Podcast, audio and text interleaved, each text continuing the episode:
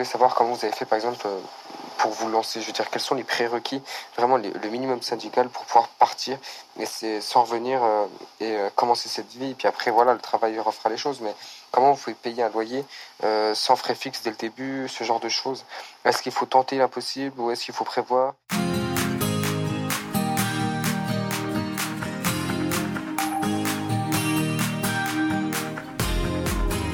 Vous écoutez le podcast Nomade Digital, l'émission de ceux qui veulent prendre le contrôle de leur temps et de leurs revenus pour pouvoir vivre et travailler n'importe où dans le monde. Chaque semaine, vous discutez entrepreneuriat, productivité et voyage avec deux gars qui le vivent au quotidien.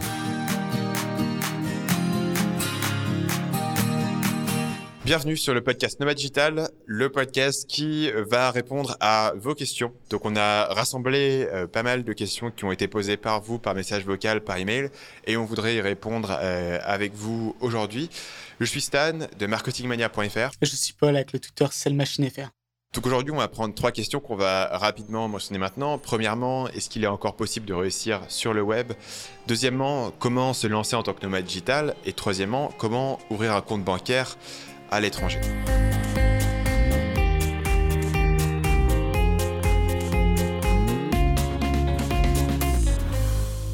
La première question nous vient de Loïc qui nous a écrit un email à la suite de notre euh, podcast sur euh, comment gagner de l'argent en ligne qui s'appelait La vérité vraie qu'elle est véritable.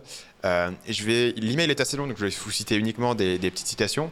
Donc il explique que en nous écoutant, j'ai eu le j'ai eu le sentiment que vous étiez très pessimiste sur presque tous les business présentés. Je me suis demandé, mais alors, plus aucun business ne fonctionne.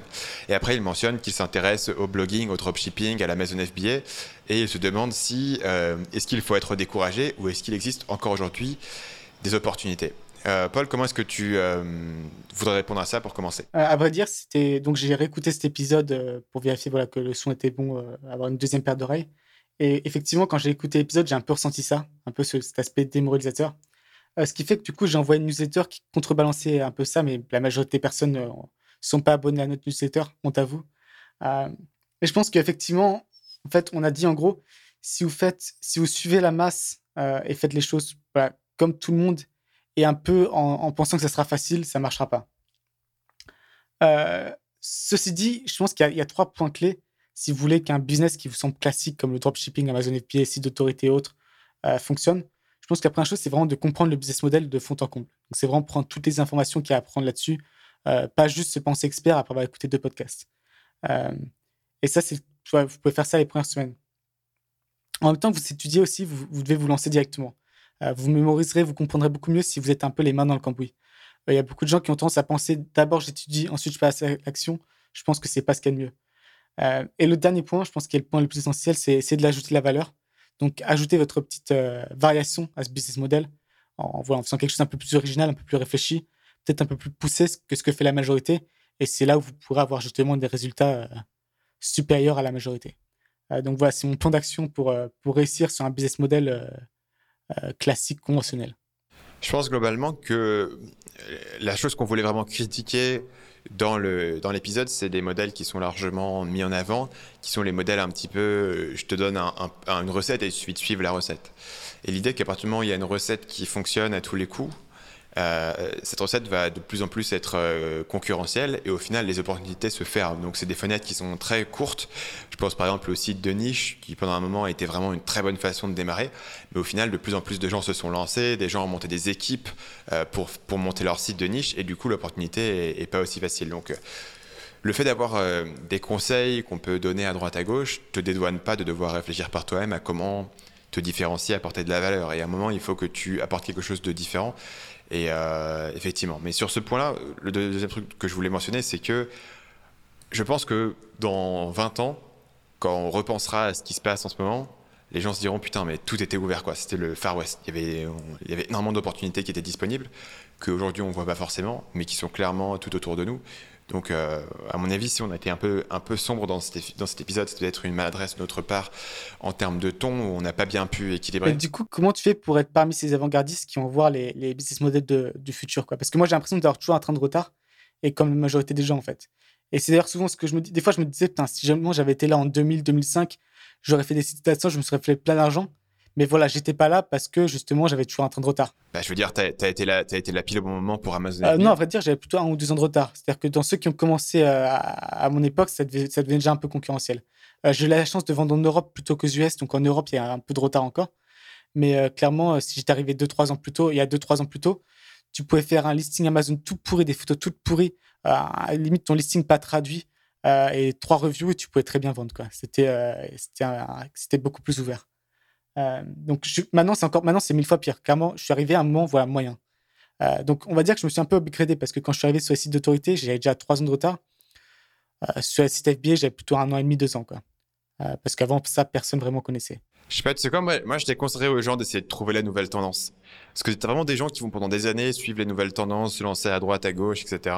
Je pense que si justement, c'est ça mon point, c'est que pour moi, c'est pas les nouvelles tendances en fait. Ils pensent suivre la nouvelle tendance, mais en fait, c'est ta tendance il y a déjà 2-3 ans. C'est-à-dire, si t'es pas méga connecté avec un réseau d'entrepreneurs, etc., les trucs dont t'entends parler sur les blogs de façon publique, c'est vrai que t'es déjà en retard. Alors, les, le moment où les gens ont entendu parler de Amazon FBA, ça faisait vraiment 3-4 euh, ans que dans certains réseaux, euh, euh, de, voilà, les gens étaient à fond dessus. Euh, mais du coup, ils se remplissaient les poches. Du coup, je, je, je, sais pas, je suis sceptique de cette idée que il faut, il faut trouver la nouvelle tendance et la nouvelle mine d'or et sauter dessus. Je pense qu'aujourd'hui, si tu veux réussir euh, et tu veux euh, créer du contenu, faire un blog, un business model qui est fait et refait et qui est vieux, mais que tu trouves une bonne idée, un truc un peu différent qui apporte de la valeur. Je sais pas si tu veux être le premier français à créer un, blog sur Bitcoin, Bitcoin ou euh, voilà, trouver un truc un peu nouveau, un peu différent. Voilà, même si ton modèle, business model, il est vieux, il est ancien, je suis sûr que tu peux faire ton trou, quoi. Enfin, clairement, nous, on a créé notre podcast sur l'entrepreneuriat et le nomadisme digital c'est clair qu'on n'est pas les premiers à avoir parlé de ce sujet, tu vois. Mais euh, à partir du moment où tu fais un truc qui est un petit peu différent, tu peux trouver ton, ton créneau. Moi, quand j'ai commencé à faire de la pub Facebook, euh, la pub Facebook, ça existait depuis déjà des années, quoi. J'étais pas le premier à le faire. C'est juste que j'en parlais de façon un petit peu différente, de façon plus analytique. Et donc, euh, en bossant là-dessus, j'ai trouvé, tu vois. C'était pas facile, c'était pas la, mine d'or, c'était pas. ça n'a pas grossi extrêmement vite, mais ça a permis facilement de, de commencer à monter des revenus là-dessus. globalement, je suis d'accord avec ça. Euh, voilà, donc euh, je pense que le, si on nuance un petit peu ce qu'on avait dit dans l'épisode précédent, euh, on est sceptique des, des formules toutes faites, mais on est assez enthousiaste du fait que si tu si es prêt à bosser, à réfléchir, à créer de la valeur, tu trouveras un endroit où commencer. Au moins, tu trouveras une, une niche euh, écologique au départ pour te, pour te développer, pour commencer à monter des revenus. Et par ce biais-là, tu vas pouvoir rencontrer des gens, te, te faire des, des connexions, rencontrer du monde et, euh, et entendre parler et tu vas aussi développer des talents d'entrepreneur. Donc même si ton entreprise, est, ton premier truc est un peu, un peu conventionnel, ne fonctionne pas exceptionnellement, euh, les compétences que tu as développées, tu pourras les réutiliser par, par la suite. C'est pour ça que je pense que vraiment, faut. L'idée centrale par rapport à ça aussi, c'est une mauvaise idée. Enfin, exécuter une mauvaise idée vaut mieux que rien faire du tout. Sauf si la mauvaise idée inclut de, d'hypothéquer sa maison. Là, non. Mais dans la majorité des cas où l'argent investi n'est pas très important, euh, ce serait un peu ma vision par rapport à ça. On parle justement de comment démarrer. On a une question qui se rapproche un petit peu et qui vient de Quentin. On va passer l'extrait audio maintenant. Bonjour, je m'appelle Quentin. Je suis étudiant en alternance, donc euh, du côté de Dijon. Euh, j'ai 19 ans, donc je suis tout, tout, tout jeune comparé à vous, enfin, comparé à vous et surtout à d'autres.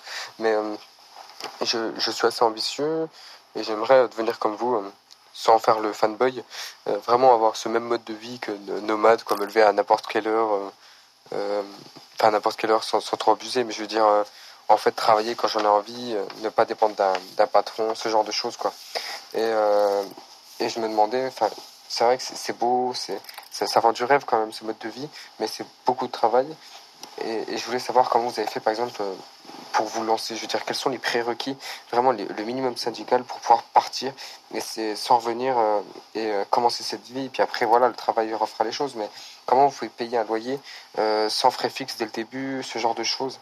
Est-ce qu'il faut tenter l'impossible ou est-ce qu'il faut prévoir Est-ce qu'il faut être seul ou accompagné Comment vous faites pour les visas, par exemple? Parce que les, les visas, c'est un gros problème en tout cas. J'ai l'impression parce que on peut ne pas être accepté à l'aéroport. Enfin, vraiment des, choses à la con, des, des, des, trucs qui vous ont bloqué et que ou euh, des, choses que vous conseillerez à une personne euh, d'éviter ou de faire.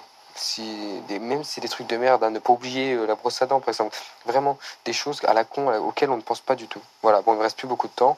Ben, merci beaucoup à vous en tout cas. Ce qui est bien Quentin, c'est que il n'assume pas totalement sa volonté ou sa motivation principale qui est de se lever tard. Alors c'est une, motivation tout à fait légitime. Notamment, je pense qu'un des plus grands plaisirs d'être nomade digital et d'être indépendant de façon générale, euh, c'est d'avoir pas besoin souvent du réveil. Quoi.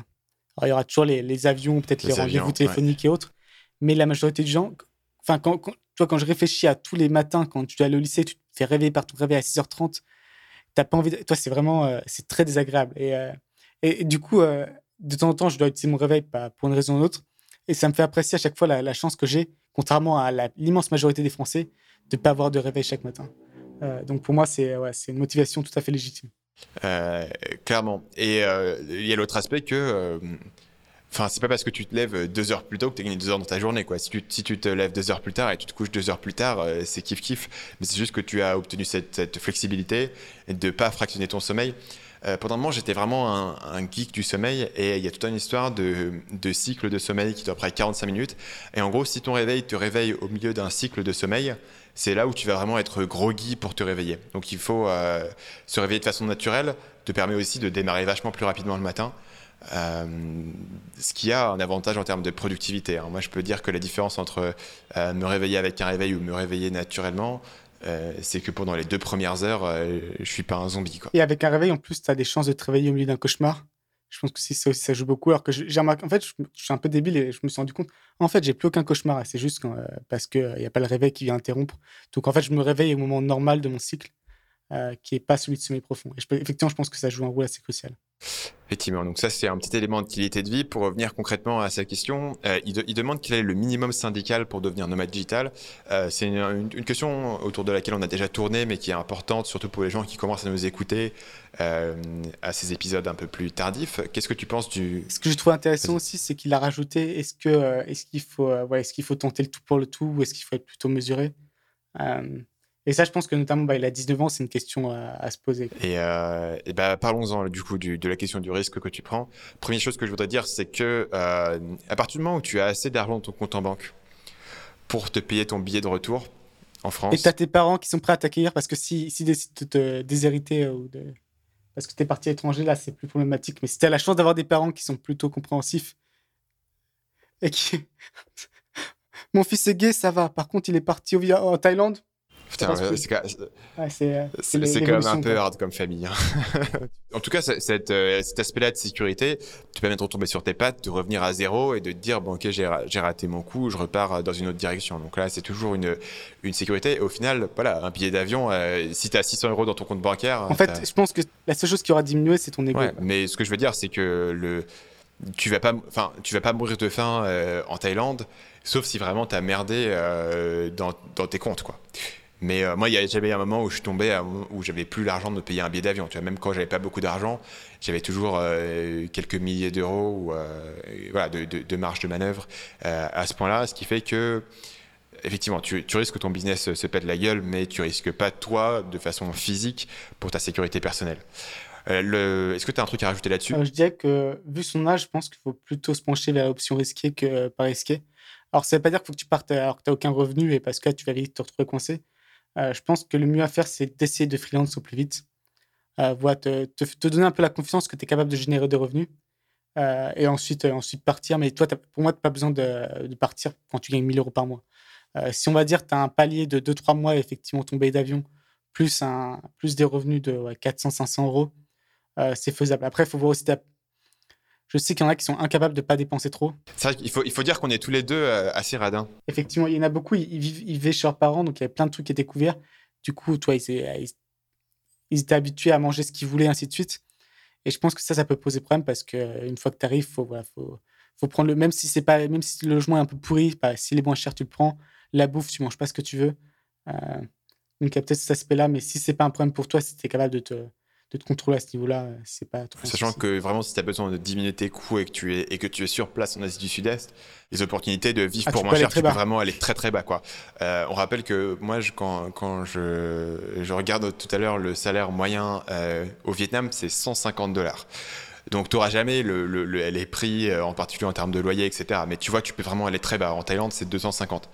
Donc voilà, tu peux, tu peux avoir des logements plus pourris, tu peux habiter chez l'habitant, tu peux bouffer que des trucs à, à 1 euro par jour. as un risque qui est contrôlé de ce côté-là. Après, il faut voir si tu es capable de de diminuer ton confort, de diminuer ton ego. Mais encore une fois, tu as toujours le biais de retour. C'est ça. ça. qui fait qu'au final, globalement. Je veux dire, pour moi, c'est vraiment le, joker. quoi. C'est la, carte qui te permet de retomber sur tes pattes. Euh, la question qu'il pose, c'est sur la question des visas. Donc, le visa, ça peut être un truc assez mystérieux. Au final, c'est assez pragmatique, euh, je pense. Pour la plupart des, cas, les informations sont disponibles en ligne. Donc, ça dépend. Il y a une page Wikipédia qui est très bien faite. Donc, je la mettrai où il y a vraiment la liste de tous les pays avec, euh, avec voilà, ce qui est. Est-ce que c'est un visa 30 jours automatique Est-ce que c'est un visa sur arrivée Est-ce que c'est il faut demander un visa à l'avance Mais globalement, si ton projet c'est d'aller en Asie du Sud-Est, carrément partout, tu peux juste te pointer à l'aéroport. Euh, seule chose importante, euh, effectivement, tu le dis, tu l'as dit, tu l'as précisé là, il faut un billet de retour. et donc, enfin, ça dépend des pays. Si au Vietnam, tu peux te pointer à l'aéroport. Ouais, mais t'as que 15 jours. Ouais, mais après, tu sais. Et c'est nouveau, ouais, effectivement. Donc après, après l'autre élément qu'il faut connaître, c'est le concept des visa run. Le visa run, c'est-à-dire que tu vas sortir du pays et tu vas rentrer directement dans le pays, euh, ce qui te permet de renouveler un visa, ce qui est particulièrement utile en Thaïlande. Maintenant, de plus en plus au Vietnam, on a besoin de le faire. Mais voilà, tu prends un, bus aller-retour ou tu prends un vol et ça te permet de renouveler ton visa et de, de pouvoir vivre avec un visa touriste, puisqu'à partir du moment où tu n'es pas employé dans un pays, tu es considéré comme un, comme un touriste, euh, ce qui facilite largement ton, ta, ta, prise de visa. Donc là-dessus, les informations sont assez disponibles en ligne. Tu as l'avantage d'avoir un passeport français qui est très généreux en termes de ce que tu peux avoir comme visa, soit à l'arrivée, soit euh, pour les renouveler. Euh, pour te donner une idée, ton visa au Vietnam de 3 mois euh, va te coûter environ 75 dollars pour 3 mois. Donc c'est loin d'être une dépense qui fait un trou dans ton budget. Et sa dernière question, c'était euh, s'il oubliait sa brosse à dents. Ouais. Alors je dirais que c'est pas la brosse à dents, c'est pas le pire, tu vois. Parce que les, on rappelle, tu peux l'acheter pour un euro. On, on rappelle que tous les produits de nécessité euh, sont disponibles sur place. Ouais, c'est ça. C'est pas, ouais, ils ont des supermarchés, il n'y a pas trop de soucis à ce niveau-là. Euh, mais après, ce qui peut être plus gênant, c'est les trucs qui plus cher à remplacer, par exemple chargeur, ordinateur. Faut éviter de l'oublier, c'est important. mais globalement, je pense que j'ai pas trop de conseils à ce niveau-là parce que j'ai tendance à me préparer toujours au dernier moment. Euh, mais jusqu'ici, j'ai été chanceux. Encore une fois, enfin, l'immense majorité des trucs, tu pourrais les racheter là-bas. Donc, euh, vraiment, fais-toi peut-être la liste des cinq trucs les plus importants qu'il faut absolument que tu n'oublies pas. Et, ça ira. Moi, j'ai deux, choses à donner là-dessus. Euh, premièrement, si tu as une carte bleue française et que tu pars à l'étranger, euh, il est utile de euh, prévenir ta banque avant de partir, ou en tout cas d'avoir le numéro sur toi, parce que bien souvent, quand tu vas commencer à faire des retraits à l'étranger, il va y avoir un, un, système de, de, de, blocage de fraude qui va arriver, et quand tu débarques dans un pays et que tout d'un coup ta carte bancaire se retrouve bloquée, et que tu es comme un con euh, au distributeur en disant putain, j'ai plus de thunes, comment je fais, comment je me démerde, et qu'il faut que tu t'appelles le centre d'appel à la con de, de ta carte bancaire. voilà, c'est une situation moi, dans laquelle je me suis souvent retrouvé parce qu'en général, je, ne suis pas ce conseil, je ne préviens pas ma banque, mais voilà, je connais et je connais le, numéro à appeler. Moi, je préviens euh, ma banque et j'ai le même problème en fait. C'est des systèmes automatiques anti-fraude, notamment Philippines. c'est, en, tout cas, ça peut être important de, de, savoir ce, ce, petit élément-là que bah, très souvent, tu vas avoir ton. Dès que tu fais un gros retrait dans un distributeur, tu vas avoir un problème là-dessus, de le savoir que normalement, si tu les appelles, ta banque, ils peuvent te débloquer la carte assez rapidement. Ils sont plutôt efficaces là-dessus. Enfin, moi, j'ai toujours appelé le, service. Euh, euh, de carte bancaire et j'ai toujours une réponse, même s'il y avait le décalage horaire, etc. Donc j'ai jamais été coincé sans argent. Le deuxième élément, c'est d'avoir des dollars. Euh, moi, les dollars, j'en ai toujours, en particulier parce que quand tu arrives au Vietnam, c'est une particularité, euh, tu as besoin de payer ton visa en cash et en dollars. Euh, sinon, il t'arnaque complètement sur le taux de change. Donc, j'ai toujours des dollars avec moi. Mais globalement, euh, avoir, euh, voilà, je sais pas, quelques centaines de dollars sur toi, c'est une sécurité énorme. Dans le cas où, je sais pas, tu perds ta carte bancaire, tu perds tout ton argent. Si tu as encore des dollars qui sont planqués quelque part, voilà, dans ton sac ou quelque part, bah, tu peux aller au change et te récupérer quelque chose. Et donc, tu, tu seras pas complètement à court de thunes. sinon, tu peux te retrouver dans une situation où tu as besoin de faire un Western Union, ça peut devenir assez, assez compliqué. Mais euh, moi, je j'ai toujours voilà, un, backup de cash en dollars américains qui permet, à mon avis, dans la plupart des pays, même ils accepteraient les dollars si tu voulais payer directement un dollar dans un marchand. Euh, ou en tout cas, tu pourras facilement l'échanger. Et euh, j'ai pas souvent eu l'occasion de m'en servir, mais euh, encore une fois, si tu as un peu d'anxiété, ça peut être une sécurité supplémentaire. Non, tout à fait d'accord. Et le, dollar, c'est. De manière générale, dans les pays, c'est pas seulement pour échanger, mais tu peux aussi souvent l'utiliser, notamment au Vietnam ou au Cambodge, c'est assez facile d'utiliser directement. Philippines aussi. Thaïlande, peut-être c'est l'exception. Mais euh, voilà, si, jamais tu as besoin de te nourrir carrément, tu auras tes, dollars. Un autre exemple, c'est que je, paye ici la caution de mon appart en dollars. Donc je paye mon loyer en, en dong vietnamien. Mais le truc, c'est que quand je me casse du pays, j'ai pas envie que les mecs me rendent 8 millions de dong ce qui m'est déjà arrivé une fois, ça me saoule parce qu'après il faut les rechanger. Donc du coup, je leur file des dollars pour faire la caution. Ils l'acceptent, euh, voilà, euh, Rubition, ils s'en foutent, ça leur va très bien. D'ailleurs, tous les loyers ici que, que tu peux voir pour des appartes un peu, un peu sympas sont souvent cités en dollars. Donc ils l'acceptent très bien. Donc voilà, c'est aussi pas mal si tu veux éviter de, de te récupérer une, masse d'argent vietnamien au moment où tu sors du pays. Euh, voilà, donc les dollars, grosso modo, tu, mets ça dans ton sac, tu, gardes ça dans un endroit différent de ton porte-monnaie. Au cas où tu te fais avoir là-dessus, tu perds ta carte, tu perds ton argent, tu as une sécurité. Euh, globalement, je te conseille d'aller écouter notre épisode sur... Euh, sur l'Asie du Sud-Est, comment ne pas mourir en Asie du Sud-Est, qui a pas mal d'anecdotes sur ces idées-là et qui mentionne aussi d'autres idées sur les éléments pratiques. J'ai une anecdote, elle n'est pas géniale, mais elle est vraiment très liée à ce que tu viens de dire. Justement, tu as dit que la monnaie vietnamienne, c'était le dong. Moi, quand je suis arrivé au Vietnam, j'ai vu VND. Et en fait, je pensais que ça voulait dire Vietnamese dollar. et du coup, je vais, je vais auprès de la, la, fille pour échanger de l'argent. Et je fais euh, Yes, I want uh, this uh, amount of Vietnamese dollar. Et, du coup, elle me fait, elle me fait euh, Vietnamese money ou dollar money? Je fais Yes, yes. Et en fait, elle comprenait pas ce que je euh, donc, euh, on a fini par se comprendre en fait en se montrant les, les billets. Moi, je veux, moi, j'ai ça, moi, je veux ça, et on, s'est compris. Euh, pour le coup, je suis beaucoup plus fautif qu'elle, donc c'était plus à mes dépens cette anecdote qu'autre chose. Après, il faut savoir que les Américains qui débarquent au Vietnam pour la première fois sont aussi très friands des jeux de mots sur la base du dong. je laisserai les, les auditeurs en tirer leurs conclusions.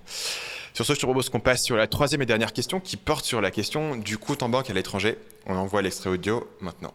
Bonjour les gars.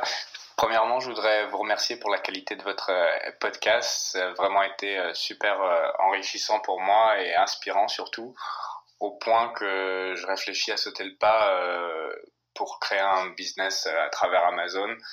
Euh, donc j'ai deux questions à vous poser. Déjà, euh, qu'est-ce que vous pensez pour chercher les, niches du, logiciel qui s'appelle euh, Jungle Scout? Donc j'hésite à prendre une licence. J'ai regardé pas mal de tutoriels, je trouve ça pas mal. Après, est-ce que vous pensez que c'est utile ou bien on peut faire par soi-même en, en, faisant ses recherches tout seul? Et le deuxième point, donc si je devais partir en Asie, je pense donc à créer un compte euh, quelque part. Il n'y a pas eu vraiment le sujet d'aborder euh, clairement euh, sur les podcasts. J'ai essayé de faire des recherches. Je trouve pas vraiment un, un contenu sérieux pour dire comment on peut créer un compte bancaire, je sais pas, à Hong Kong ou les, les, îles Vierges britanniques ou quelque chose, un endroit sans taxe pour pouvoir exercer notre business, sachant que nous, on sera plus, euh, nous sommes plus euh, reliés à un pays directement. Donc, euh, je pense qu'on s'y prête bien à, ce type de compte offshore. Et il n'y a pas vraiment de, documentation là-dessus pour les, les, nomades digitaux. Voilà. Merci à vous. À très bientôt. c'est intéressant cette question parce qu'elle mélange pas mal de trucs, je pense. en clair, Là, j'ai l'impression que c'est pour une entreprise, pour éviter de payer des taxes sur cette entreprise, euh, il faut avoir une entreprise à l'étranger aussi. C'est-à-dire que si tu as une entreprise française et que tu as un compte en banque à l'étranger, ça ne fonctionne pas. C'est pas ça qui est valable. Ouais, parce que tu, tu, tu, tu paieras tout autant d'impôts euh, sur la base de ce que tu essaies de retirer. Ouais, tu pourras toujours tu pourras essayer de mieux cacher ce qu'il y a de l'argent qui passe, mais c'est n'est pas le but. Quoi. Euh, donc, il faut, une entreprise à l'étranger et un compte à l'étranger. Euh, pour être vraiment safe à ce niveau-là, mieux vaut carrément résider à l'étranger. Parce que forcément euh, les lois fiscales, euh, enfin, me me prenez pas comme témoin et voilà, je suis pas une autorité en la matière. je, pense que, je pense que dès qu'on dès qu'on arrive sur ces questions de, de fiscalité, de, de, de, compte en banque, etc., il est effectivement important de prendre tout ce qu'on dit avec un grain de sel, parce que nous ne sommes pas euh, experts du tout là-dessus. on partage juste avec vous là, des, des, des, indicateurs qui nous semblent pertinents. Mais ouais, généralement, les lois fiscales sont compliquées, elles changent beaucoup, elles sont un peu sujettes à interprétation. Par exemple, il y a dans le, au niveau de la France, pour ce qui est de la résidence fiscale, il y a la mention, euh, en gros, euh, est-ce que, euh, est-ce que la, personne a un intérêt particulier dans ce pays ou un, intérêt conséquent Je ne sais plus c'est quoi la, formulation exacte. Et en fait, ça veut un peu tout dire n'importe quoi. donc à ce titre-là, si vous voulez voilà, rester résident français, ouvrir une entreprise, par exemple à Hong Kong avec un compte en Hong Kong, faudra, faudra annoncer au fisc que vous, que vous avez ce compte en banque. après, ça ne veut pas dire que vous paierez des impôts là-dessus tant que l'argent reste à Hong Kong dans, mais il faudra annoncer que vous avez ce compte en banque, ce qui est assez logique parce que euh, c'est une méthode assez, assez commune de fraude fiscale. après, donc, si, si jamais vous vivez pas en France, là, c'est tout autre chose. quoi. L'autre chose qui est assez... En fait, j'arrivais pas, pas à savoir si son compte, son compte en banque, c'était pour une entreprise ou un particulier, pour personnel. Euh, si c'est personnel. En général, tu as besoin des deux. Si c'est personnel, c'est assez intéressant parce que, alors, généralement, la plupart des. La... Ça dépend des pays. Philippines, par exemple, c'est très facile d'ouvrir un compte en banque personnel si tu es étranger. Euh, même si tu es là pour un mois, c'est pas un problème. Euh, Thaïlande, moi, ce que j'ai fait pour ouvrir un compte en banque à l'étranger, c'est que j'ai menti carrément. Attention, ouh, mensonge. Et en fait, j'ai dit que je voulais acheter un appart ici, et du coup, ils m'ont ouvert un compte en banque en Thaïlande, auprès de Bangkok Bank. Ouais, c'est ça. Euh, donc, des fois, faut demander. L'avantage, c'est qu'il faut demander peut-être aux autres expats qui sont là depuis plus longtemps quelles sont les banques qui euh, ouvrent facilement pour les étrangers, euh, quelles raisons il faut donner pour. Toi, tu peux dire aussi je compte m'installer en, Thaïlande. ça peut être faux, mais bon, ils ne peuvent pas le savoir si tu comptes t'installer ou pas. Le, principal avantage du compte en banque à, l'étranger, c'est simplement que vous n'avez plus aucun frais sur vos, retraits bancaires le plus souvent. Euh, vous n'avez pas de risque que votre, compte soit bloqué, euh, contrairement à la France, justement, avec son appareil, pas le compte, mais la carte. Euh, et aussi, si vous avez une forme de business là-bas, c'est peut-être plus simple. ce sera un peu toutes les raisons que je trouverai à ça. Il y a aussi une question de.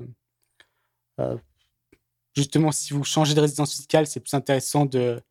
C'est un peu étrange de garder un compte en banque français à l'étranger. France, pardon, de garder un compte en banque français en France. Je, commence, on sent que je commence à fatiguer. Et, et transitionner sur un compte en banque dans le pays dans lequel vous résidez, c'est plus clean. Quoi. Ouais. Euh, voilà, c'est à peu près toutes les raisons auxquelles je peux penser. Effectivement. Euh, donc, euh, en résumé, tout dépend des pays. Renseignez-vous auprès des, des, expats locaux. En général, c'est tout à fait possible d'ouvrir un compte en banque dans un pays et si vous y résidez, c'est très pratique, en particulier vous allez économiser sur les, sur les frais de retrait. voilà, sans, sans, trop rentrer dans, dans les conseils euh, trop fiscaux ou trop légaux. C'est ce qu'on peut dire sur ce sujet.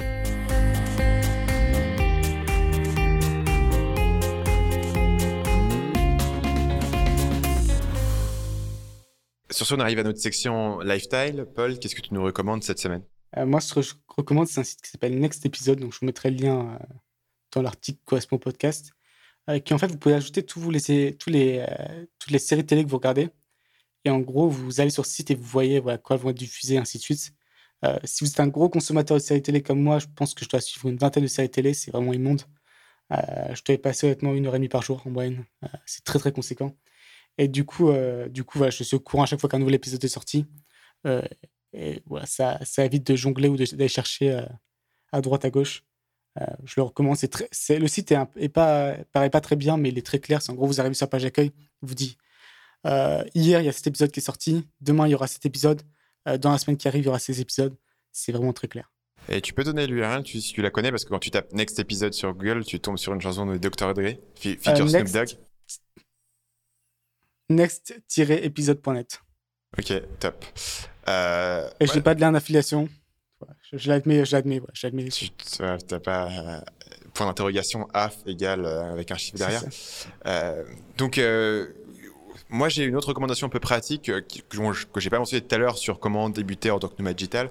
Mais euh, il y a un équivalent d'Uber qui est très populaire en, en Asie qui s'appelle Grab. Euh, GRAB, qui est une application qui fait un peu toutes les histoires d'Uber. Donc vous avez un Grab Taxi, vous pouvez même faire euh, Grab Bike, donc quelqu'un vient vous chercher en moto ce qui est très pratique quand, vous êtes, euh, quand vous êtes en Asie. Donc, euh, c'est un, petit conseil pratique. Tout le monde ne, le connaît pas forcément avant d'arriver, mais c'est moins cher qu'Uber. Euh, il y a beaucoup, beaucoup de, de conducteurs dessus, donc vous allez très facilement pouvoir trouver quelqu'un pour vous prendre. ça permet quand vous débarquez quelque part, que vous êtes un peu paumé, ben, de, de, vous démerder avec ça. c'est le même concept, c'est-à-dire que ça fonctionne sur un système de GPS, etc. Donc vous n'avez pas peur de vous faire arnaquer ou de devoir négocier les, les tarifs. Donc ça facilite un petit peu ce, ce, petit élément pratique de débarquer dans un pays qu'on connaît pas bien et où on est un peu paumé. Je dis, il y a un petit bémol à Grab Moto. Moi, la seule fois où j'ai fait ça, le mec, il n'avait pas de truc pour tenir son, son, téléphone. Et en fait, il le tenait d'une main et conduisait de l'autre, en suivant le GPS. euh, ce qui, que je trouvais un peu hasardeux. Quoi. Euh, je n'étais pas, pas, très confiant dans la sécurité bah, de ce, trajet. Globalement, les mototaxis que tu peux trouver en Asie, c'est vrai, ne sont pas totalement euh, pointilleux sur les trucs de sécurité. Moi, j'en avais un aussi une fois qui a passé des appels pendant tout le temps où j'étais avec lui.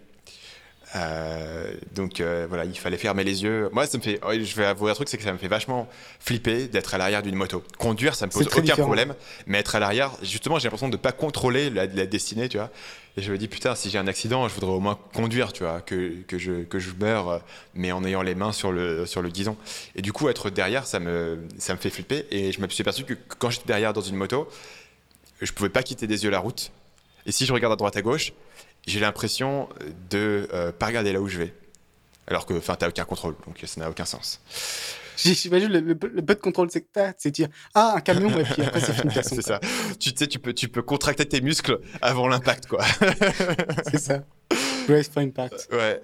Euh, ce qui, je pense, est une très mauvaise idée. Au contraire, si tu peux te détendre pour l'impact, tu t'en tireras mieux. je crois. C'est ce que j'ai entendu dire des gens qui ont eu des accidents d'avion. Mais après, oui, c'est ridicule. pour, pour, un avion, encore, ça peut passer, mais toi, un accident de moto, t'as pas le temps. Euh, Allez, une étude, petite méditation, je me détends. Tous les muscles relâchés, je pense pas que ça passerait. Mais... Par contre, pour l'avion, je le note. Si jamais on commence à se cracher en avion. Ouais. Bah, c'est aussi, hein, c'est pour ça que vous venez le, le, podcast Nomad Digital, les conseils ultra pratiques sur comment ne pas mourir dans un crash d'avion. quoi. Euh, c'est la, plus tard. C'est J'avoue que si, si quelqu'un a un crash d'avion dans notre auditorat et qui survit, on pourra prendre le crédit à vie, quoi. Je pense, euh, plus jamais on a besoin de bosser, c'est fini. et surtout, laissez-nous un message audio, quoi. là, pour le coup, vous, vous, nous, vous nous le devez. Euh, sur ce, on se quitte. Vous avez entendu dans cet épisode quelques messages audio. Bien sûr, on a toujours une ligne ouverte pour nous laisser des messages qu'on passe pas tous dans l'émission, mais si vous avez envie de nous faire un petit coucou, nous poser une question, nous faire un retour, euh, on les écoute tous et on répond à tout le monde. Donc vous pouvez nous retrouver euh, sur le site à l'adresse nomaddigitalpodcast.com. Vous trouverez un lien dans le menu qui s'appelle Poser une question. N'oubliez pas, si vous appréciez le podcast semaine après semaine, de nous laisser une petite évaluation sur iTunes, sur la plateforme de podcast de votre choix. Euh, ça aide beaucoup et ça fait très plaisir si vous accompagnez votre évaluation euh, d'un petit commentaire pour nous raconter bah, ce qu'on vous a apporté, où est-ce que vous nous écoutez, euh, ce que vous avez mangé ce midi, voilà, quoi que ce soit. si vous avez eu un accident d'avion, on voudra bien un message vocal et un petit commentaire. Et on vous dit à la semaine prochaine. À la semaine prochaine. Et idéalement bientôt l'accident d'avion parce que si c'est dans trois mois, forcément, ça sera. il y aura moins cet effet. Bref. La semaine prochaine.